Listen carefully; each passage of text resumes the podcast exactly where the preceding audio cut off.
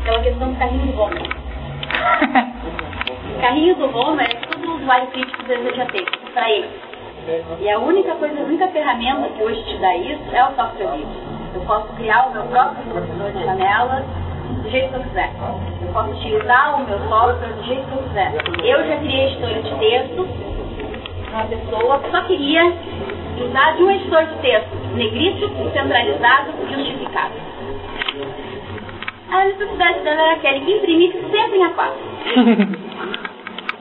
e de não mudar Entende? Então eu acho assim, na, naquela coisa do que é interessante, aqueles slides que você colocou, mas existe o outro lado do carrinho do Homer que você não tocou. Né? Os engenheiros tecnocráticos, ah, etc. Existe lá que existem vários sim que querem ter o carrinho de Homer. Claro. Eu acho que eles têm que ter o direito de ter o carrinho de Homer se o engenheiro dá a possibilidade dentro de um software, independente se esse usuário tem capacidade ou não, não é uma questão que a gente está discutindo. Uhum. Mas eu acho que a partir do momento que o engenheiro te deixa criar um carrinho do Homer, ele tem muito mais mérito do que o engenheiro te dá uma caixinha de O Firefox, eles trabalharam de uma forma, eles foram bem criticados pelo seguinte, porque quando eles estavam construindo software, eles ao invés de priorizar uma arquitetura modulada que poderia ser é, facilmente estendida e, alterada como você queria um carro de home, eles resolveram não fazer isso, eles resolveram priorizar o usuário. Tudo aquilo que ficasse mais performance, mais fácil de usar para o usuário, mesmo que prejudicasse a arquitetura interna, a modularidade, eles iam fazer. Só que, para atender essa demanda de customização, eles criaram o sistema de extensões. E aí você cria essas extensões e elas são acopladas ao software e a, funciona como se estivesse dentro dele. Eles conseguiram conciliar isso de uma forma bem legal. É, no final das contas. Então, a engenheiro, ou eles queriam uma coisinha fechada, ou é que a impressão que, tá, que se apresenta aqui no slide é que o usuário é estúpido o suficiente para não ter voz, tá? Pode para o usuário manipular e ele faz merda.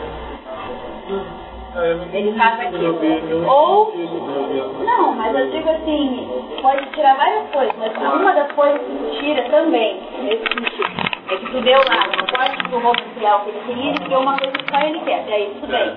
Mas a gente fala aquilo com a geringonça do Romulo. O Homer não é uma geringonça, pode estar limousine dele, entende? O problema no caso do Homer, no caso que eu queria no é que se você faz um negócio com todas as possibilidades que você quer, e você não deixa o cara mexer, porque na verdade o carro. Não, é exatamente mexer. Você está mudando o contexto. Está mudando o contexto. É, não. Está mudando o ponto de vista, muda completamente, muda completamente o... o status do negócio. Não, mas é, é o aporte que eu queria fazer na questão é, é se o usuário quiser fazer, eu acho que ele tem direito.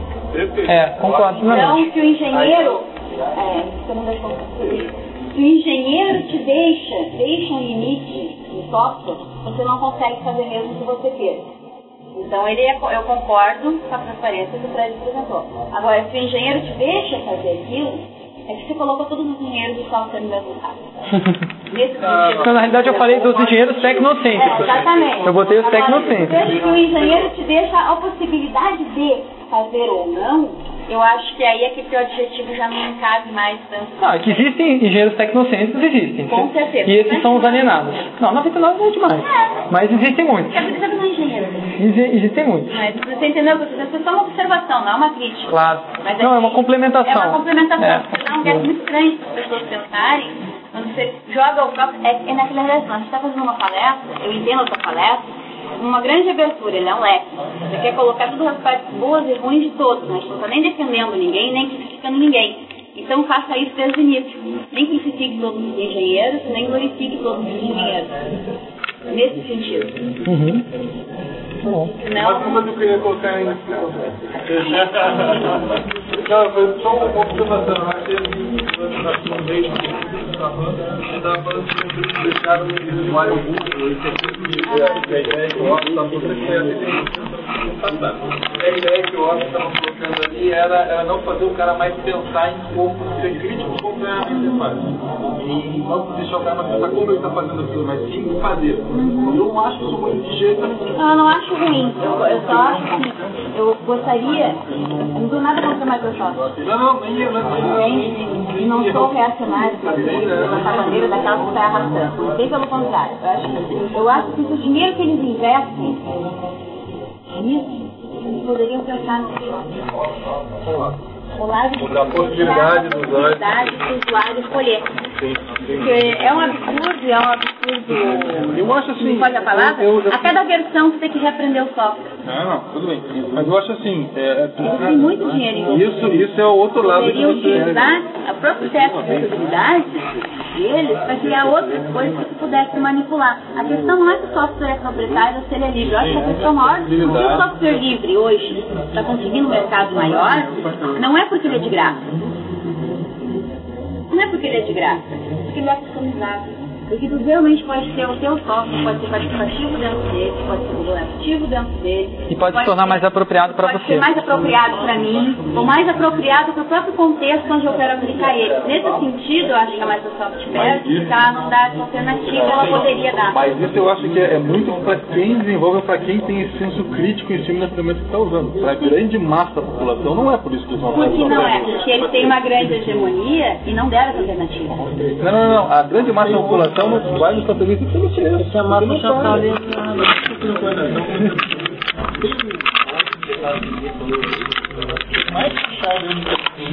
Não é. Não, muito interessado. É, não, chega perto. Agora, tá fazendo nada. É. Eu, eu, eu particularmente acho. E é fantástico. É muito bom. Então, Mas o Mac não te, não, não, não te tira o, a utilização. Ele não simplifica aquilo para ti, ele te exemplifica.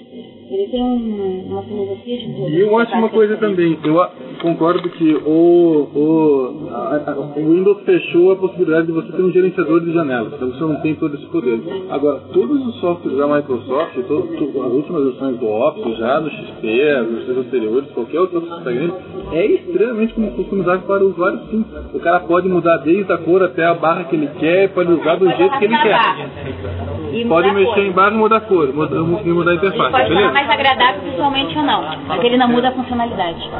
Ele não muda, ele não muda, ele não muda como até até essa última versão que eu nem tinha visto ainda, ele não muda. Não é quando polêmica. Eu passo 90% do tempo num console. Eu, pra mim, praticamente não uso interface gráfica. Eu também. Então, eu, eu comecei com o Slack, que tem como padrão a Window Maker. né? E agora eu uso Fluxbox de vez em quando, né? e 90% do tempo. Pois é. Então, então assim, mas eu faço instalação de Linux e eu vejo o perfil da pessoa. Então se eu acho que a pessoa vai conseguir usar, joga um binômio. Se eu acho que ela vai conseguir usar um KDE, eu jogo um KDE. Se eu acho que ela não vai conseguir, né, aí eu simplifico o máximo possível, boto uns atalhozinhos ali só na Se não der mesmo, joga o Flames. Se não der, Mas é verdade, ele tá certo. É isso que eu sinto falta no Windows. É uma questão brigar pelo proprietário e pelo aberto. É essa questão de tu poder ver o tipo de usuário que você tem e adaptar o seu, adaptar opção, que é o, o fato de você ter opção, acho que é o, é o melhor software livre e é o que vai forçar toda a indústria, na verdade, A repensar a questão do usuário. a fazer isso também, porque senão os caras vão perder mercado cedo ou tarde. Agora, fazer um jeito, criar um modo com que o usuário faça, possa usar, possa fazer um texto, vamos fazer um negócio bem simples. Sem, sem pensar em como que a ferramenta foi construída ou como que eu preciso fazer para. É uma ideia fantástica também. É uma ideia que, daí sim que eu acho que o software livre também tem que correr atrás disso também. Não só em dar tantas opções. Mas também ter um jeito de fazer, não, eu só quero escrever o texto, eu quero incluir uma porra numa figura aqui. Pô, eu, eu desenvolvo lá na minha empresa hoje, tem um monte de galera lá que só faz é, suporte a cliente que área comercial. Eu perco muito do meu tempo ajudando eles a, centralizar uma figura no Word, posicionar não sei o que, não sei aonde, imprimir a porra do jeito que eles querem imprimir, mais do que produzindo ah, aquilo, aquilo que eu estou recebendo, que é produzir software fazer atendimento ao cliente e tudo mais. tem uma diferença significativa a comunidade de, é, de software livre, que esse suporte não está concentrado lá na empresa que desenvolveu o software, está distribuído, então se você tem uma é, é, a possibilidade de aprender isso com o seu colega, você vai, é que é uma coisa emergente ainda, né? Mas você vai ter muito, muito mais facilidade de se topar com alguém que fez aquilo e dominou aquela técnica, aquela prática do teu lado, do que se você tivesse que mandar um clique para um lugar centralizado num outro país. Ou seja, o, o, é, o tempo de resposta, o tempo de modificação é muito maior se se isso está centralizado. Então você consegue ser muito mais ágil através de uma comunidade. Além... Sim, uma super vantagem ter uma comunidade, com certeza. Agora, se fosse fácil o suficiente para eu não precisar nem do meu suporte, nem do pinta do lado, seria melhor ainda. Se fosse tão, tão fácil para o cara usar, se eu não tivesse que chegar lá e explicar para ele como é que ele faz para centralizar. Se fosse, ó, quero colocar isso aqui no meio se ele pegasse o mouse e arrastasse e ficasse no meio, ser melhor ainda do que se ele tem que, tem que acionar alguém do lado. Então isso é uma grande vantagem, entendeu? Você conseguir fazer um software que o cara não tem que pensar para usar. Isso não é ruim. Agora, você dá também a opção para o cara que quer pensar de fazer um negócio diferente, aí juntou os dois mundos, ficou ideal. Junta o, o arroz com o feijão, e faz uma coisa boa. Não, mas eu acho que o ponto que ela falou que é interessante é que você também não pode, se você só dá feijão com arroz a vida inteira pro cara, o cara nunca vai, nunca vai querer uma, comer uma comida mais trabalhada, né? Ele nunca vai aceitar comer uma comida refinada. Ele vai ficar sempre só querendo feijão com arroz, se der outra coisa para ele, ele vai cuspir. Né? Então você tem que ter a opção. Você dá o feijão com arroz, o feijão com arroz temperado. Fala, ó, se você quer comer o temperado, isso aqui é do lado. É. Daí você quer, se Você- não quer, continua com esse feijão aí. Também não pode tirar Você tem que cara. dar aquela pontinha assim pro cara ir subindo e crescendo na, na evolução do, do conhecimento dele. Por exemplo, eu não uso só um gerenciador de janela. Se eu estou administrando sistemas, eu uso o FWM. Eu customizei ele. Não tem menu nenhum, duas teclas é o que eu quero. Eu executo. Eu vou mexer com layout, eu vou pro Gnome. É simples, não, não me enche o saco. Não tem excesso de coisinhas na tela. Eu quero configurar o Gnome, abro o arquivo de texto, mexo. É como eu trabalho. Mas nem, nem todas as pessoas têm o poder para customizar o, o, a interface como você, né? O Gnome. O KD, eu, a a arquitetura do KD me, me agrada mais. Só que a interface dele me irrita. Excesso de opções na tela. Eu sou da opinião que quanto é menos é mais.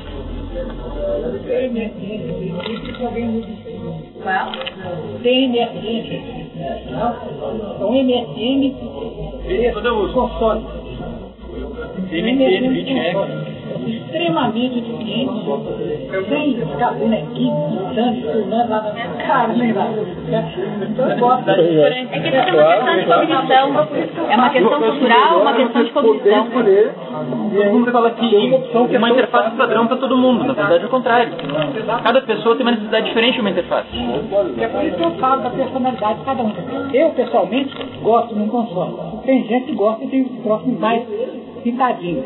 É, o cara gosta de pintadinho, eu vou lá e instalo para ele no KDE ou instalo um. Né? O cara não gosta, não, eu vou lá e instalo um. Né?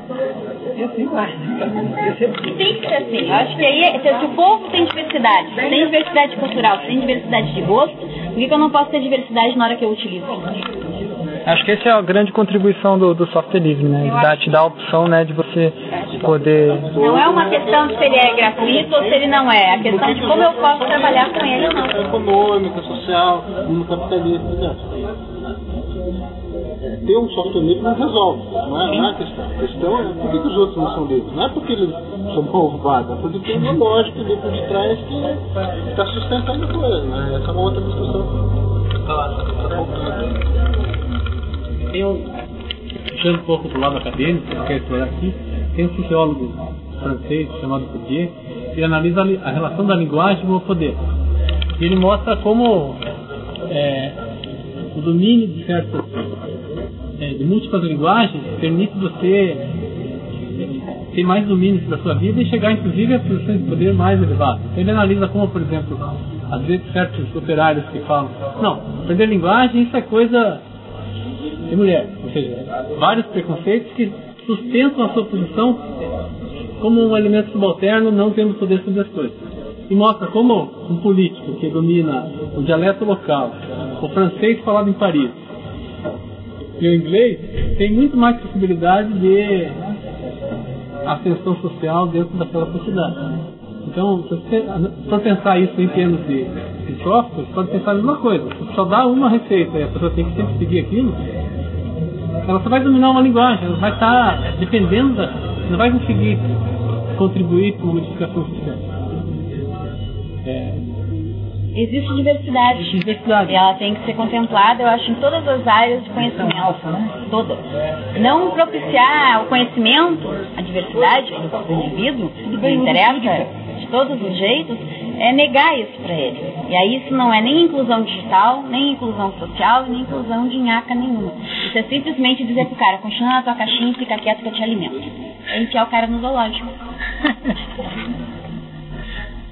Na bilheteria. Na bilheteria do zoológico. Zoológico todos eles são. Mas vai dar um lugarzinho ali que tem uma função única e não vai mexer em nada nunca. Eu no final. De quatro de pessoas. Mas aliás, no próximo nós vamos fazer mesa redonda. Tá faltando.